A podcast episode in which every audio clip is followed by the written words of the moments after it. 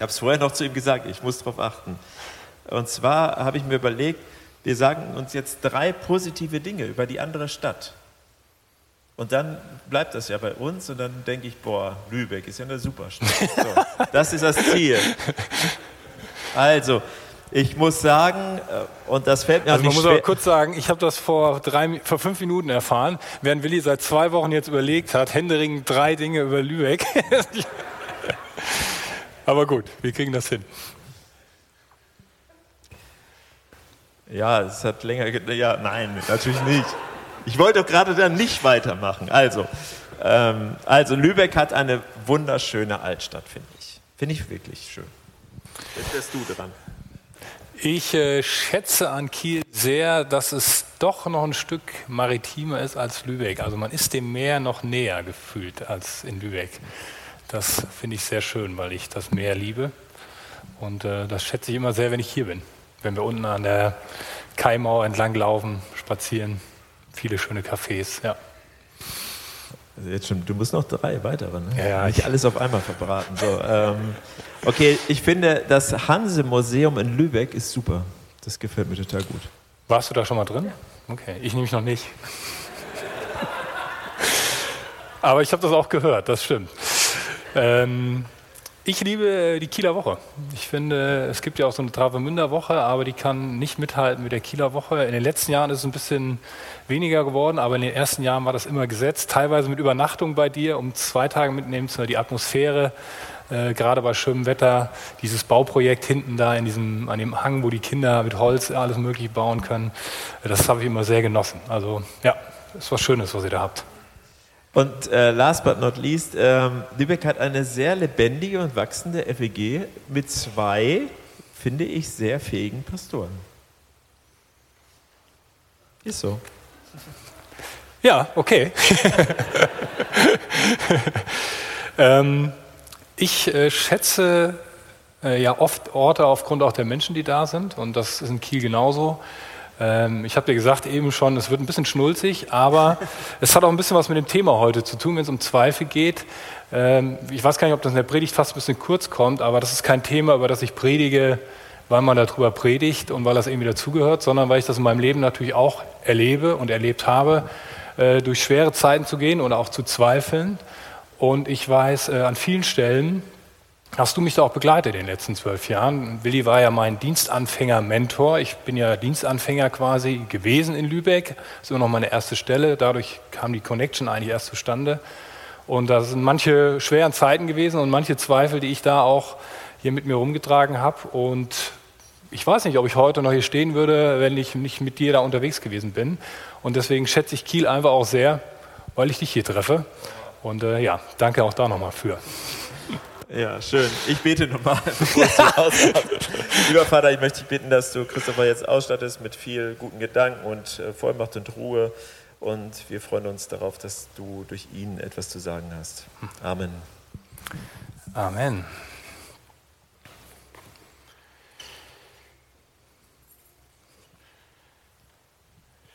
Ja, danke nochmal für das herzliche Willkommen. Ich habe mich ja mega drauf gefreut, jetzt hier in diesen neuen Räumlichkeiten, die ich zwar schon zwischendurch mal gesehen habe und bewundern durfte, aber vor diesem wunderbaren äh, Kreuz und dem bunten Fenster hier jetzt predigen zu dürfen. Und ich finde, das hat auch eine echt besondere Atmosphäre. Da kann also unser Gemeindehaus auch nicht mithalten, muss man sagen. Das ist also noch was, was ich äh, sehr schön finde. Freue ich mich sehr drüber. Äh, noch wichtiger als das Haus freue ich mich äh, darüber, dass wir gemeinsam hier diesen Gottesdienst feiern dürfen, dass ihr am Start seid. Ich weiß nicht, ob du heute hier bist, gerade wegen dieses Themas, ob du heute gesagt hast, ich gehe hin, naja, Zweifel kann nicht schaden. Ähm, ich bin der festen Überzeugung davon, dass Gott diesen Gottesdienst und nicht nur die Predigt, sondern alles, was damit zusammenhängt, gebrauchen möchte, um uns zu begegnen. Und das wünsche ich mir für diese Predigt auch. Jesus, und so legen wir dir das jetzt einfach nochmal hin. Du siehst dieses Stückwerk, was ich mir hier zusammen versuche zu reimen. Und ich bitte dich, Heiliger Geist, dass du das gebrauchst und dass du was draus machst. Amen. Ja, lasst uns nicht lang rumschnacken. Wer von euch hat noch nie gezweifelt? Okay, okay. Das ist gut, das deckt sich mit meinen Erfahrungen. Keiner hat sich gemeldet. Und Paulus, äh, beziehungsweise im Hebräerbrief, Kapitel 11, äh, gibt es ja diese bekannten Worte. Da heißt es, was ist eigentlich der Glaube? Der Glaube ist ein Rechnen mit der Erfüllung dessen, worauf man hofft und ein Überzeugtsein von der Wirklichkeit unsichtbarer Dinge. Das ist Glaube.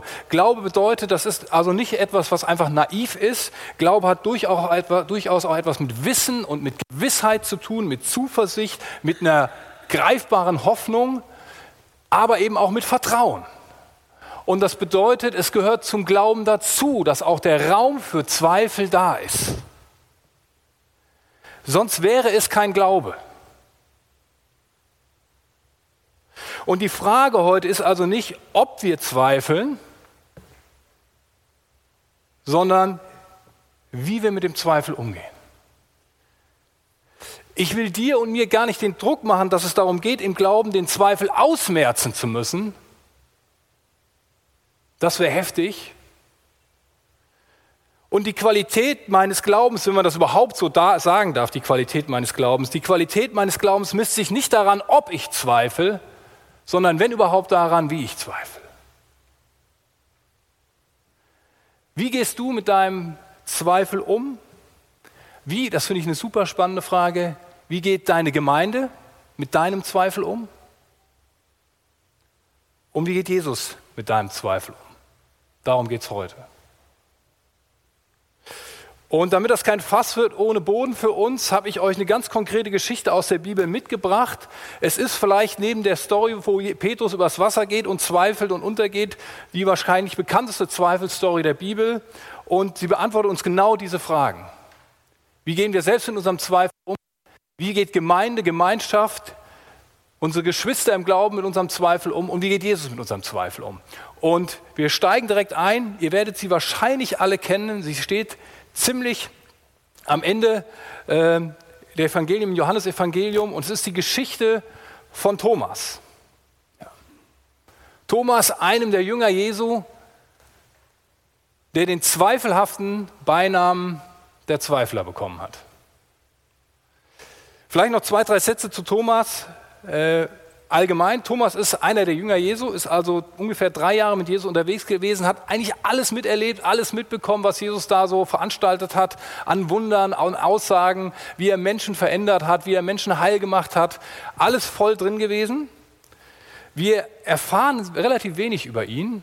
Er tritt nur an ganz wenigen Stellen überhaupt explizit auf als Person und wenn er auftritt, dann begegnet er uns meistens als eher so ein skeptischer, zurückhaltender, an manchen Stellen sogar ein bisschen sarkastischer Mensch. Thomas ist also ein Skeptiker, der nicht unbedingt euphorisch alles so glaubt, was man ihm erzählt. Jemand, der die Dinge hinterfragt, auf den Prüfstand stellt. Und ich kann euch sagen, ich freue mich so sehr, dass Jesus so jemanden auch im Schlepptau hatte. Mit den ganzen anderen äh, Jüngern, die er da am Start hatte. Dass Thomas auch mit dabei ist, dass so jemand wie Thomas mit dabei ist. Warum, das werden wir gleich sehen. Seinen größten und eindrücklichsten Auftritt hat Thomas eben relativ am Ende dann des Wirkens Jesus auf dieser Welt, des leibhaftigen Wirkens auf dieser Welt. Und diese Story lesen wir im Johannesevangelium in Kapitel 20 und ich lese sie euch mal vor. Die ersten Verse zumindest und dann schauen wir uns an, was bis dahin passiert ist. Ich lese ab Vers 19, Johannes 20 ab Vers 19. Es war am Abend jenes ersten Tages der, neue Woche, der, neuen Woche. Die Jünger hatten solche Angst vor den Juden, dass sie die Türen des Raumes, in dem sie beisammen waren, verschlossen hielten. Also ganz kurz nochmal, dass wir wissen, wo wir sind. Jesus ist einige Tage vorher gekreuzigt worden. Alle die Hoffnung, die die Jünger hatten, dieser Jesus, dass er diese Welt von, von vorne bis hinten auf den Kopf stellen wird, ist erstmal zunichte gemacht in einem Leichnam, der sang- und klanglos an einem Kreuz hängt. Er ist begraben, er ist tot. Die Jünger haben eine Ahnung davon und einzelne Begegnungen vielleicht auch schon gehabt, dass Jesus scheinbar doch auferstanden ist. Aber diese Hoffnung, diese Gewissheit ist bei ihnen noch nicht angekommen. Und all ihre Hoffnung, all ihr Glaube liegt eigentlich in, in, Trümmern. Und sie schließen sich ein, weil sie Sorge haben, dass, auch, dass die Juden auch sie verfolgen und genauso ans Kreuz bringen wie Jesus. Und jetzt passiert also Folgendes. Sie waren zusammen, hatten sich eingeschlossen, komplett eingeigelt, versteckt. Und mit einem Mal kam Jesus, trat in ihre Mitte und grüßte sie mit den Worten, Friede sei mit euch. Dann zeigte er ihnen seine Hände und seine Seite. Die Jünger, die den Herrn sahen, wurden froh. Friede sei mit euch, sagte Jesus noch einmal zu ihnen. Wie der Vater mich gesandt, gesandt hat, so sende ich euch. Und er hauchte sie an und sagt, empfangt den Heiligen Geist. Wem ihr die Sünden vergebt, dem sind sie vergeben. Wem ihr sie nicht vergebt, dem sind sie nicht vergeben. Das ist eigentlich unsere Vorgeschichte. Jetzt kommt's. Thomas, einer der zwölf, war nicht dabei gewesen, als Jesus zu den Jüngern gekommen war. Da denkt man sich, meine Güte, ey, Jesus, was war das für ein Timing? Du kennst doch deine Pappenheimer. Ausgerechnet Thomas, unser Skeptiker, der die Dinge doch immer auf dem, der ist nicht da. Zug verpasst, was weiß ich, keine Ahnung, Streik oder was war los. Er war nicht da. Und jetzt passiert natürlich, jetzt kommt, wie es kommen mussten, die anderen, kommen musste, die anderen erzählten ihm, wir haben den Herrn gesehen. Und Thomas erwiderte, erst muss ich seine von den Nägeln durchbohrten Hände sehen. Ich muss meine Finger auf die durchbohrten Stellen und meine Hand in seine durchbohrte Seite legen. Vorher glaube ich es nicht. Im Griechischen doppelte Verneinung. Auf gar keinen Fall. Auf gar keinen Fall glaube ich das.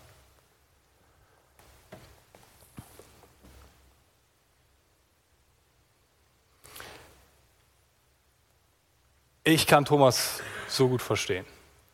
Da sind die ganzen Jünger ganz euphorisch, erzählen dir das und du bist, merkst eh, du bist eh so jemand, der, der, der, der den Dingen richtig auf den Grund geht. Und die erzählen, ja, wir waren da eingeschlossen und so, alles verriegelt und verrammelt, ne? Und dann ist er da irgendwie durch die Wand gekommen, zack, stand der da, ja, und boah, meine Güte, wir alle hier, Alarm, das gibt's ja nicht, der lebt ja doch. Und Thomas denkt sich, Leute, da ist doch der Wunschtraum Vater des Gedanken. Macht euch doch mal bewusst, das sind alle eure Hoffnungen, die sind kaputt. Das ist doch klar, dass ihr euch das jetzt wünscht, dass der hier irgendwo auftaucht und sowas. Aber ich glaube das auf keinen Fall. Das, das ist, sprengt doch jegliche Vorstellungskraft. Das hat es doch noch nie gegeben. Auf gar keinen Fall glaube ich das. Ich kann das so gut verstehen. Und gleichzeitig frage ich mich auch, was muss das für Thomas in dem Moment bedeutet haben? um ihn herum die ganzen euphorisch Glaubenden, ja, die hier gerade das scheinbar größte Wunder der Menschheitsgeschichte feiern. Seine Buddies, mit denen er drei Jahre jetzt durch dick und dünn gegangen ist, alles Mögliche erlebt hat. Seine Freunde. Und er ist der eine, der es nicht glauben kann, der zweifelt, der in dem Moment nicht zu der Gemeinschaft der Glaubenden gehört. Und dann stehst du da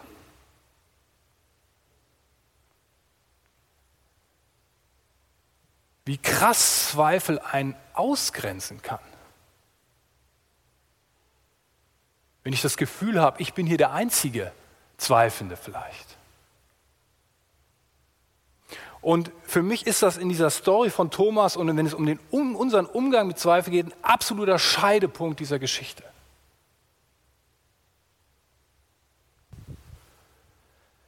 Denn wenn es um Zweifel in unserem Leben geht, gibt es eine Grundfrage nämlich die Frage, bleibe ich mit meinem Zweifel allein oder spreche ich ihn aus? Bleibe ich mit meinem Zweifel allein oder spreche ich ihn aus? Vor mir selbst, vor Gott, aber auch vor meinen Geschwistern im Glauben, vor meinen Brüdern und Schwestern. Der Zweifel selbst hat keinen Bock drauf. Der Zweifel selbst hat eigentlich immer die Tendenz und den Wunsch, mit uns allein zu sein. Warum ist ganz klar. Solange und je isolierter er mit mir allein ist, umso weniger Referenzpunkte und Anknüpfungspunkte gibt es dafür für, für, für Fragen, für, für Argumente, die den Zweifel vielleicht auch selbst wieder in Zweifel ziehen. Bleibt der Zweifel mit mir schön alleine hier in meinem Kopf, da kann er so richtig schön Dynamik gewinnen. So richtig gut. Wer das letzte Woche hat das bei mir in der Kleingruppe jemand äh, formuliert. Ich bin hier in dieser Kleingruppe, weil ich habe so eine Gedankeninzucht in meinem Kopf. Ja, ich mache das immer nur alles mit mir selbst aus. Das ist eine richtige, den Begriff habe ich noch nie gehört, Gedankeninzucht. Aber genau das ist es. Wenn du immer nur das mit dir selbst in deinem Kopf ausmachst, dann, dann fehlt der Input von außen, der den Zweifel vielleicht auch mal in Frage stellt. Das liebt der Zweifel, mit uns alleine zu sein. Da wird er destruktiv und da kann er eine ganze Menge auch destruktive Power entfalten, weil er uns wirklich isoliert. Von der Gemeinschaft der Glaubenden, aber auch von Gott selbst vielleicht. Und Thomas, ob bewusst oder unbewusst, keine Ahnung, er macht es auf jeden Fall richtig. Thomas auch auf die Gefahr dass er jetzt hier die Spaßbremse ist, im Sinn des Wortes da, als die Jünger alle on fire waren. Er spricht seinen Zweifel aus und sagt auch nicht, ja Leute, also lasst uns doch nochmal drüber reden, könnte das nicht irgendwie vielleicht, hm, hm. nee, ich glaube es auf keinen Fall, Leute. Ihr könnt mir erzählen, was ihr wollt, ich glaube es auf keinen Fall. Er spricht den Zweifel aus und das raubt ihm gleich eine Menge Kraft. Und entscheidend aber jetzt ist, nicht nur, dass Thomas es ausspricht, sondern ganz entscheidend ist, was machen die Leute damit, vor denen ich es ausspreche. Und da freue ich mich, dass ich heute hier nur Gast bin und mit dem Finger auf euch zeigen darf. Das könnte ich nämlich sonst nicht, weil das ist am Ende eine Kulturfrage. Die entscheidende Frage ist nicht nur, sprechen wir unseren Zweifel aus, sondern leben wir in unserer Gemeinde, lebt ihr in eurer Gemeinde hier in Kiel eine Kultur, die einlädt dazu, meinen Zweifel auszusprechen, wo ich mit meinem Zweifel ernst genommen, angenommen und weder wortwörtlich noch imaginär irgendwie ausgestoßen bin, weil ich einer der Zweifelnden bin. Keiner hat sich eben hier gemeldet und hat gesagt, ich war noch nie ohne Zweifel.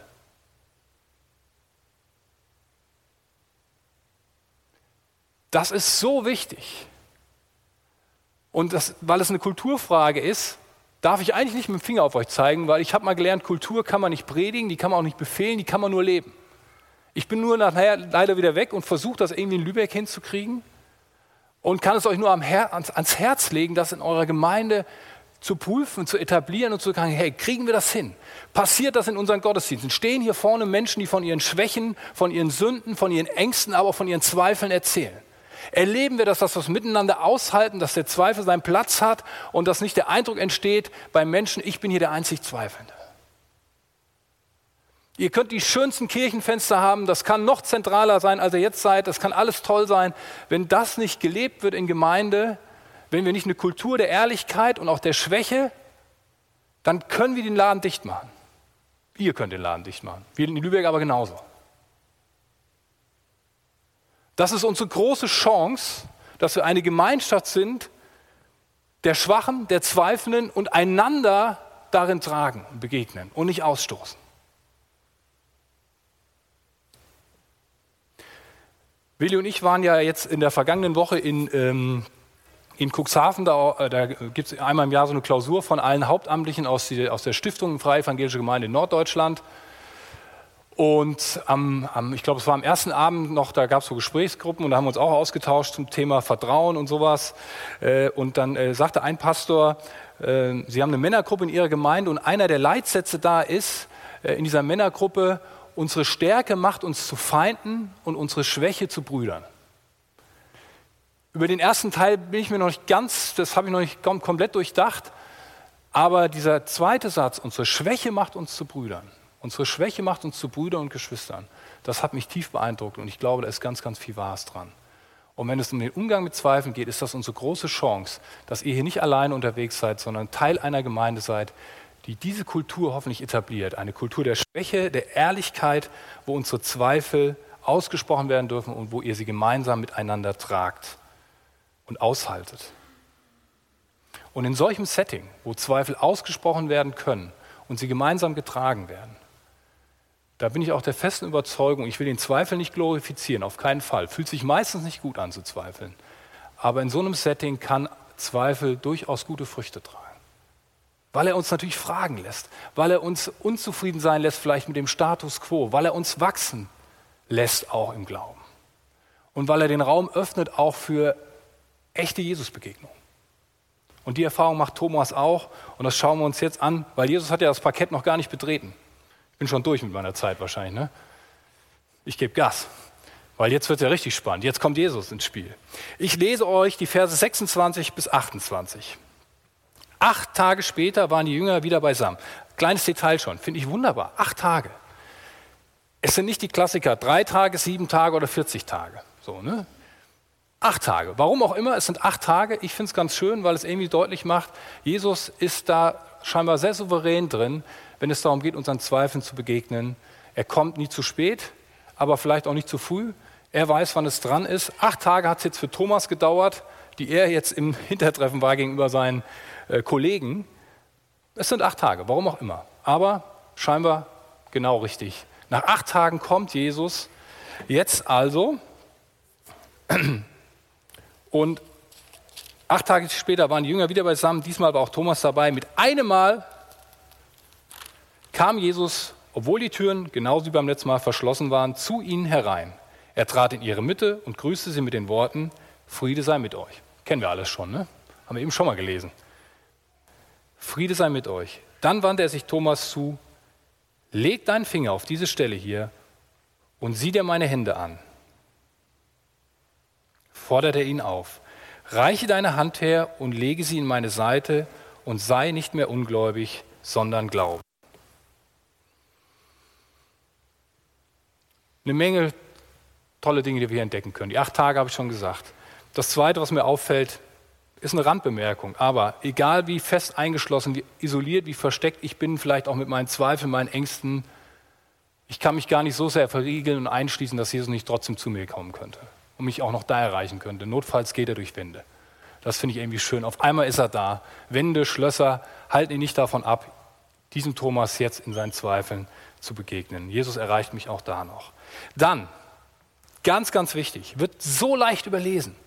Ihr habt, äh, euch ist vielleicht aufgefallen schon, als Jesus das erste Mal seinen Jüngern begegnet, er sagt das sogar zweimal. Friede sei mit euch. Überliest man so, weil man denkt, ja, moin, moin halt, ne? das klang halt damals ein bisschen anders. Äh, wie geht's? Friede sei mit euch. Diesen Gruß verwendet Jesus erst nach seiner Auferstehung im Neuen Testament. Vorher spricht er diesen Gruß nicht aus, Friede sei mit euch. Und er macht damit deutlich, ich bin gekommen, um Frieden zu schaffen zwischen Gott und Mensch. Und das ist geschehen. Durch seinen Tod und seine Auferstehung hat er Frieden geschaffen. Und deswegen kann er diesen Frieden auch nicht nur als netten Gruß aussprechen, sondern zusprechen. Friede sei mit euch. Und das gilt offensichtlich auch für unseren Thomas, unseren Zweifler. Friede sei mit dir auch in deinen Zweifeln. Und das ist so zentral, dass mir das nochmal ein Anliegen ist, euch nochmal kurz deutlich zu machen, was ist dieser Friede eigentlich? Dieser Friede besteht nämlich letztendlich darin, dass dieses Kreuz, an dem Jesus gestorben ist, der ultimative Beweis dafür ist, wie sehr Gott uns liebt. Das ist nicht so, als hätte Gott das nicht in der Bibel auch vorher schon versucht, um den Menschen klarzumachen, wie sehr er sie schätzt. Das Kreuz ist auch nicht dafür da, damit Gott irgendwie vergeben kann, weil er das bräuchte. Gott hat das, durch die ganze Bibel durch schon Sünden vergeben. Da hat er nicht das Kreuz für gebraucht. Das Kreuz dafür da, um die Macht der Sünde zu brechen, die nämlich ihre Power daraus zieht, Gott in Zweifel zu ziehen, seine Liebe und seine Güte zu dir. Schon ganz am Anfang der Bibel, die Schlange ist nicht der Teufel, aber sie ist ein Sinnbild für die Sünde. Sollte Gott wirklich gesagt haben, dass es gut mit dir meint? Glaubst du wirklich, das ist das Beste für dich, wenn Gott entscheidet, was richtig und falsch ist?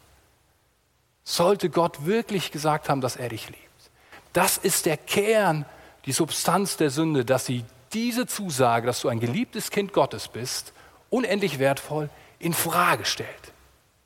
Immer wieder. Und die Macht der Sünde wird gebrochen, weil es einen Liebesbeweis gibt, der nach menschlichem Ermessen nicht überbietbar ist. Es gibt nichts Wertvolleres nach menschlichem Messen, als dass ein Mensch sein Leben gibt für das eines anderen. Und deswegen schafft Jesus mit diesem Kreuz Frieden. Weil nichts und niemand, keine Sünde könnte so groß sein und kein Zweifel könnte so groß sein, als dass er zumindest das Recht, manchmal gestehen wir ihm das vielleicht zu, aber er hat nicht mehr das Recht, das in Frage zu stellen, weil das Kreuz deutlich macht, hey, es gibt nichts Größeres, was Gott tun könnte, um dir zu zeigen, wie wertvoll du bist. Und deswegen gilt für Thomas, gilt für dich, gilt für uns, trotz allen Zweifels, trotz aller Unzulänglichkeiten, Friede sei mit dir. Dafür steht das Kreuz. Ihr habt's. Äh, besser kann man es ja nicht präsentieren und, und präsent haben hier. Friede sei mit dir. Und das ist auch die Basis für die nächste Erkenntnis in diesen wenigen Versen. Wir müssen uns nicht für unsere Zweifel schämen. Jesus kommt nicht rein sagt, Friede sei mit euch. So, Thomas, mein kleiner ungläubiger Wurm. Was ist los? Drei Jahre unterwegs gewesen, das Wunder, das Wunder, Wasser zu Wein gemacht, tausend Leute geheilt und jetzt kriegst du das mit deinem Kleinglauben nicht mehr auf die Kette, dass ich hier auferstanden bin. Dreimal habe ich es euch vorher gesagt, dass es so kommen wird. Was ist los mit dir? Versager. Mit diesen Leuten kann ich nicht arbeiten. Nichts davon. Friede sei mit dir, Thomas. Und er geht direkt auf ihn zu und macht Thomas deutlich, wie ernst er diesen Zweifel von Thomas nimmt. Er verurteilt ihn nicht dafür, er kennt ihn offensichtlich auch. Thomas hat ja noch kein, gar kein Wort gesagt bis dahin. Ne? Und Jesus geht auf ihn zu, sagt, hier sind meine Hände, hier sind meine Wunden. Das war dein Wunsch, du kannst sie berühren und fühlen. Wir erfahren nicht mehr, ob Thomas das wirklich macht, übrigens. Jesus bietet es ihm an. Aber Jesus nimmt den Zweifel von Thomas ernst, kümmert sich darum. Das ist ja so bemerkenswert. Ich habe es ja eben schon gemacht. Zwei Geschichten, die quasi komplett identisch sind. Direkt hintereinander.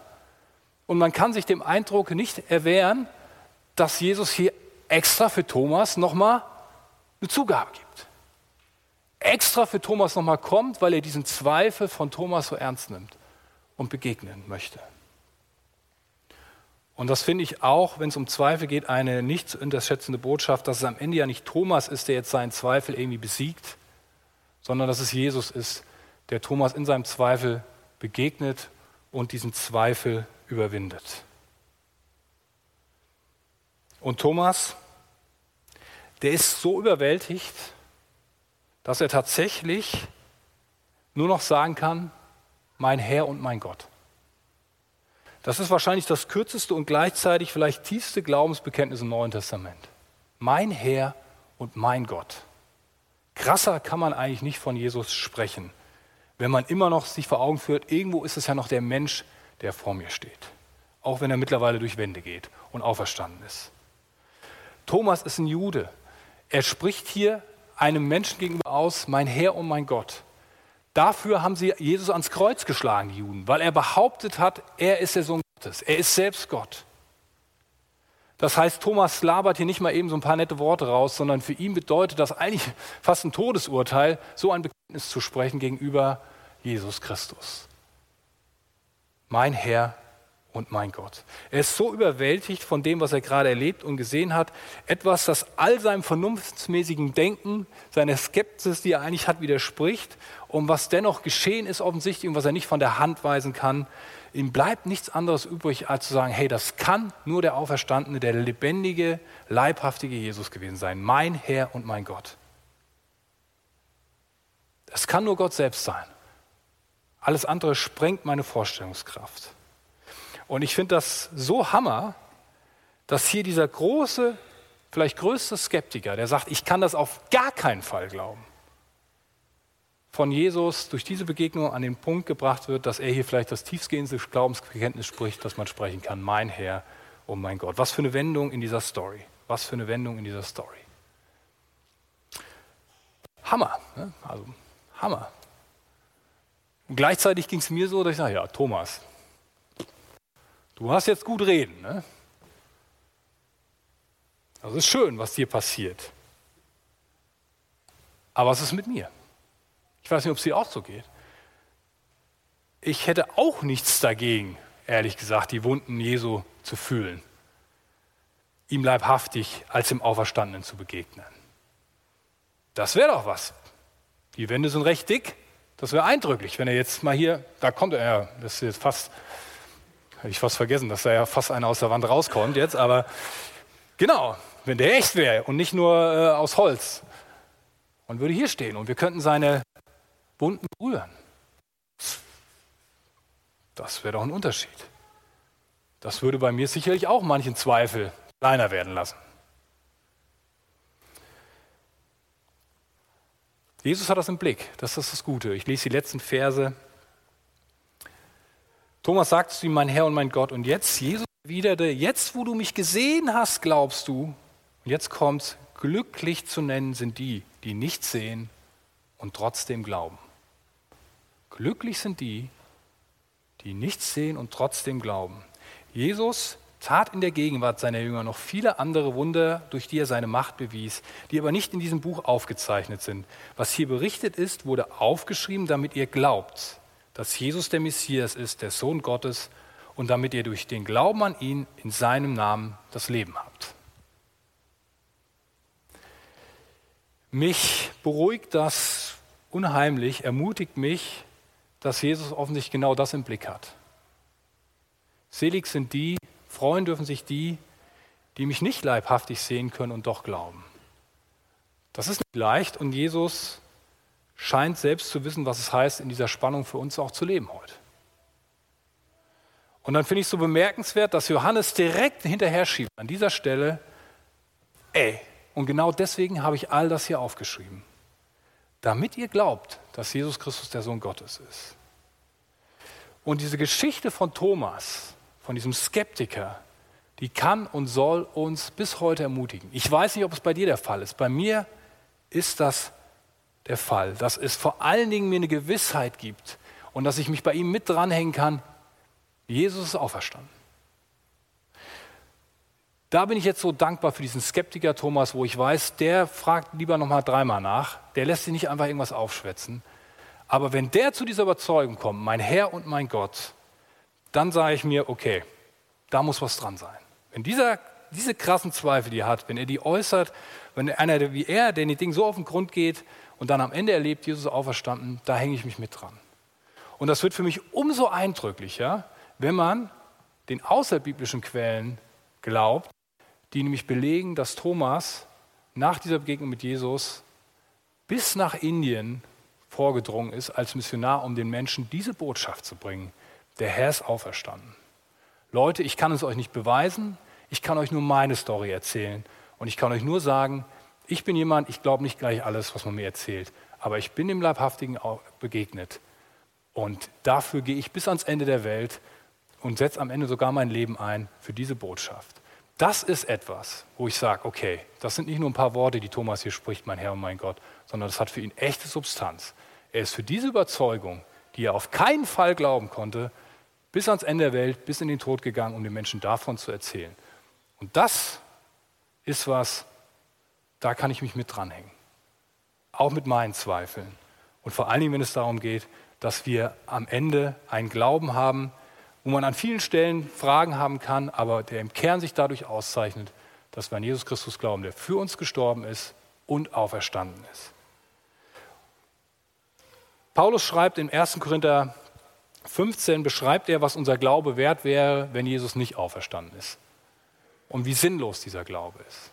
Mit Thomas dürfen wir das umformulieren als eine Gewissheit. Und dann klingt das so in 1. Korinther 15, ab Vers 14. Christus ist auferstanden. Es ist nicht sinnlos, dass wir das Evangelium verkünden und auf keinen Fall sinnlos, dass ihr daran glaubt.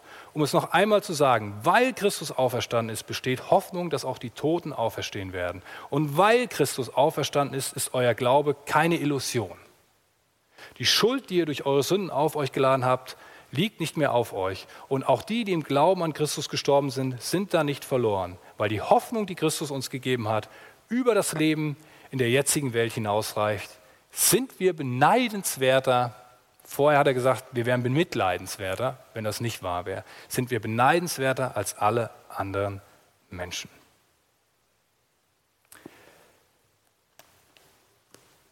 Ich werde gleich beten und lade dich ein, mitzubeten.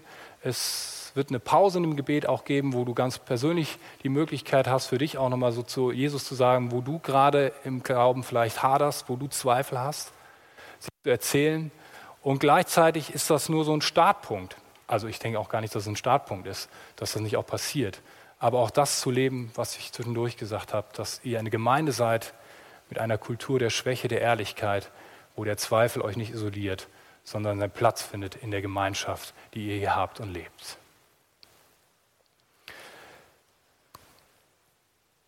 Jesus, ich danke dir für diese Hoffnung, die du uns schenkst und gibst. Dass du den Tod besiegt hast, dass du uns deine Liebe bewiesen hast, indem du alles für uns gegeben hast.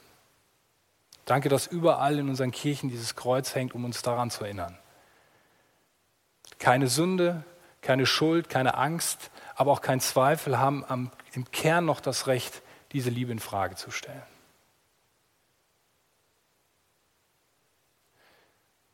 Jesus, ich danke dir für Thomas, den Skeptiker, dass du dir nicht zu schade warst, auch so vielleicht ein bisschen den Querdenker in dein Team da aufzunehmen. von dem wir uns heute ermutigen lassen dürfen, weil er zum Glauben gefunden hat und weil du seinen Zweifel überwunden hast, der so substanziell war, weil du ihm deinen Frieden zugesprochen hast und er gesprochen hat, mein Herr und mein Gott. Danke, Jesus, für Thomas und dass ich mich damit dranhängen darf. Danke, Jesus, dass du mich für mein Zweifeln und auch mein Unglauben nicht verurteilst, sondern dass du das ernst nimmst, dass du diese Spannung kennst, in der wir leben, dass wir das, woran wir glauben, nur begrenzt sehen können und dass du mich mit meinem Zweifel nicht allein lässt. Und so will ich dir das auch nochmal ganz konkret jetzt sagen, wo ich gerade zweifle oder hader und wo ich mir wünsche, dass du mir in diesem Zweifel begegnest.